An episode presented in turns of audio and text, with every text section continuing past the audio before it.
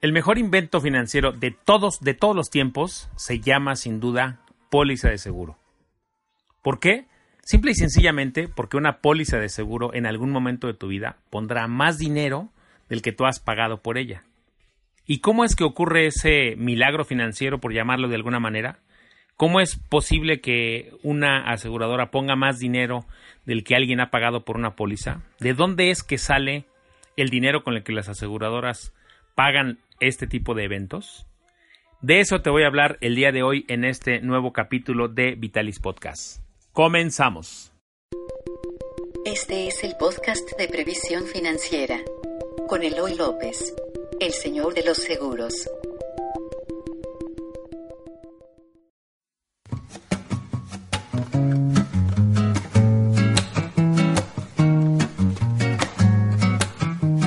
El fin de semana pasado, en Twitter, me hice una pregunta muy interesante.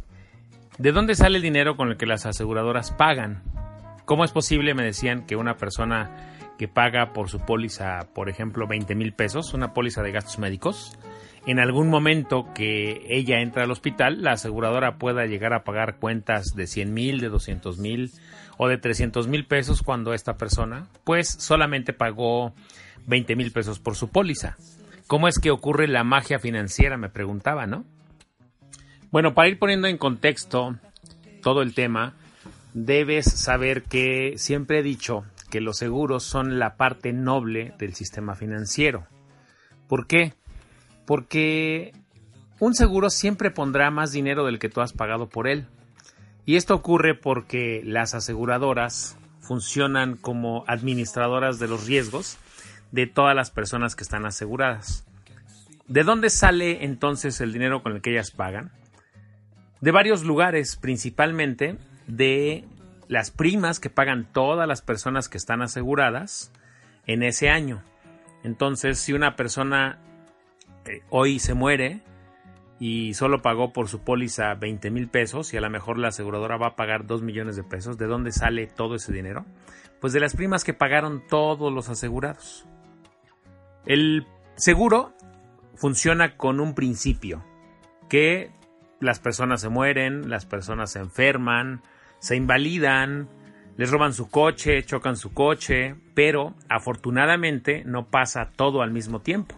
O sea, no todas las personas que están aseguradas se mueren en el mismo año, no todas las personas que están aseguradas se enferman, no a todos les ocurre lo mismo al mismo tiempo, afortunadamente. Ese es el principio del que parten las aseguradoras.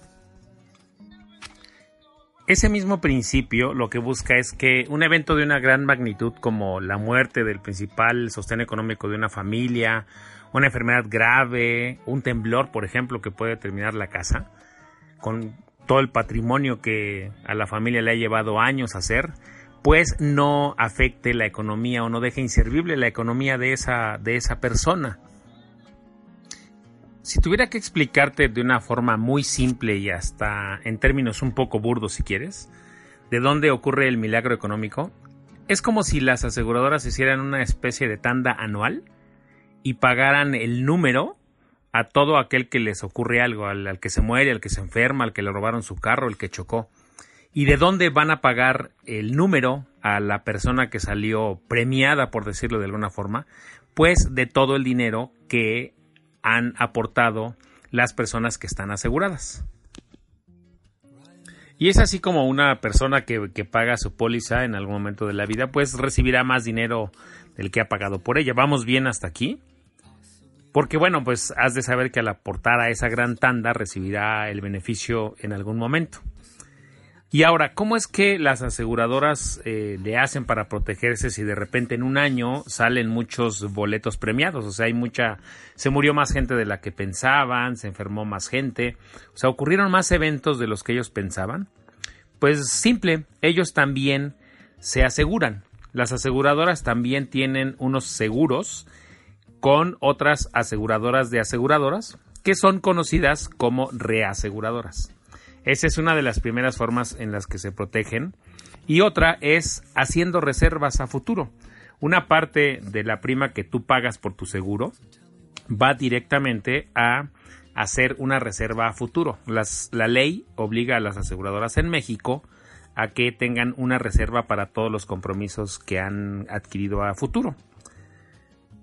Ya que conoces todo esto, bueno, ahora te, eh, te, pregunto, si tú contratas un seguro de vida o de gastos médicos, por ejemplo, y perteneces a esta, a esta gran tanda, dime si tú asegurarías a cualquier persona. Te, te digo esto porque esa es la razón de ser de los cuestionarios que hacen las aseguradoras y de la selección médica y de la selección que hacen de las personas que se van a asegurar, ¿no? Ya va quedando más, más claro el tema, espero que sí.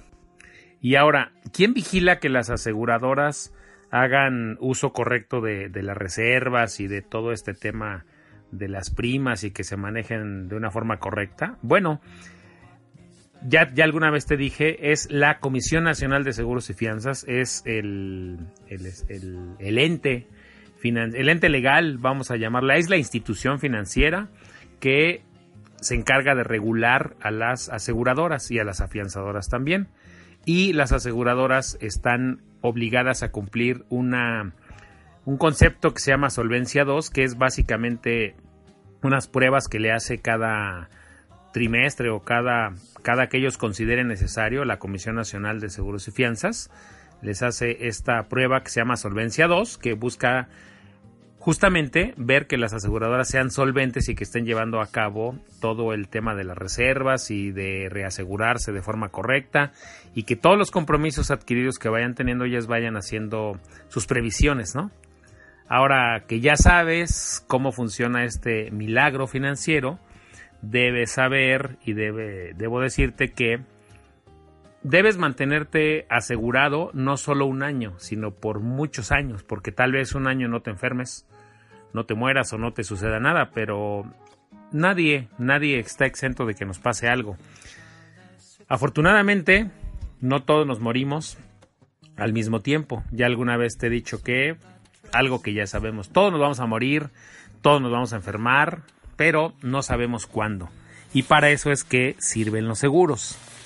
Entonces, vamos a decir que los seguros, las pólizas de seguro es como una especie de solidaridad, mutua entre muchas personas que nos encontramos aseguradas y las aseguradoras solo fungen como estos entes administrativos. Y ahora, ya que llegamos a este punto, Déjame te explico rápidamente cuál es la función de los agentes de seguros. Pues bueno, los agentes de seguros, la función principal es buscar personas que estén expuestas a todos los riesgos que ya te platiqué aquí e invitarlas a pertenecer, pues bueno, a esta gran tanda que la respaldará financieramente en caso de que, de que algo les ocurra. Y uno de los objetivos o de, los, de las funciones del agente de seguro es buscar que estas personas estén igual de sanas que las que ya están aseguradas ¿Para qué? Para que todos, vamos a decir que la tanda sea pareja para todos. Bueno, espero haberte explicado de una forma clara y simple de dónde ocurre el famoso milagro económico que no es tal, de dónde ocurre el que muchas personas crean que los seguros son un fraude o una pirámide porque pagan más dinero del que alguien pagó.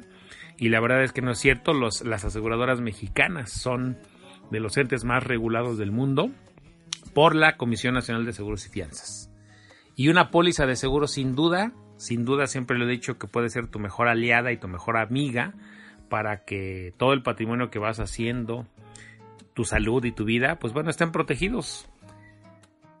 Esto es todo por hoy. Te doy las gracias por dejarme acompañarte en, en el carro, pues, mientras manejas, mientras estás en el gimnasio o haciendo lo que estés haciendo sin que te interrumpamos en las actividades. Sí, al final te voy a dejar nuestras redes sociales, visita nuestro sitio previsiónfinanciera.com y envíanos tus preguntas que voy a ir resolviendo poco a poco en los siguientes podcasts.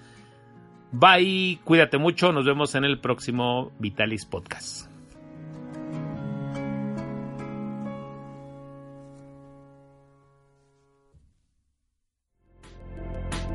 Gracias por escuchar el podcast de Previsión Financiera con Eloy López, el señor de los seguros. Síguenos en iTunes, iVoox, redes sociales o en previsiónfinanciera.com.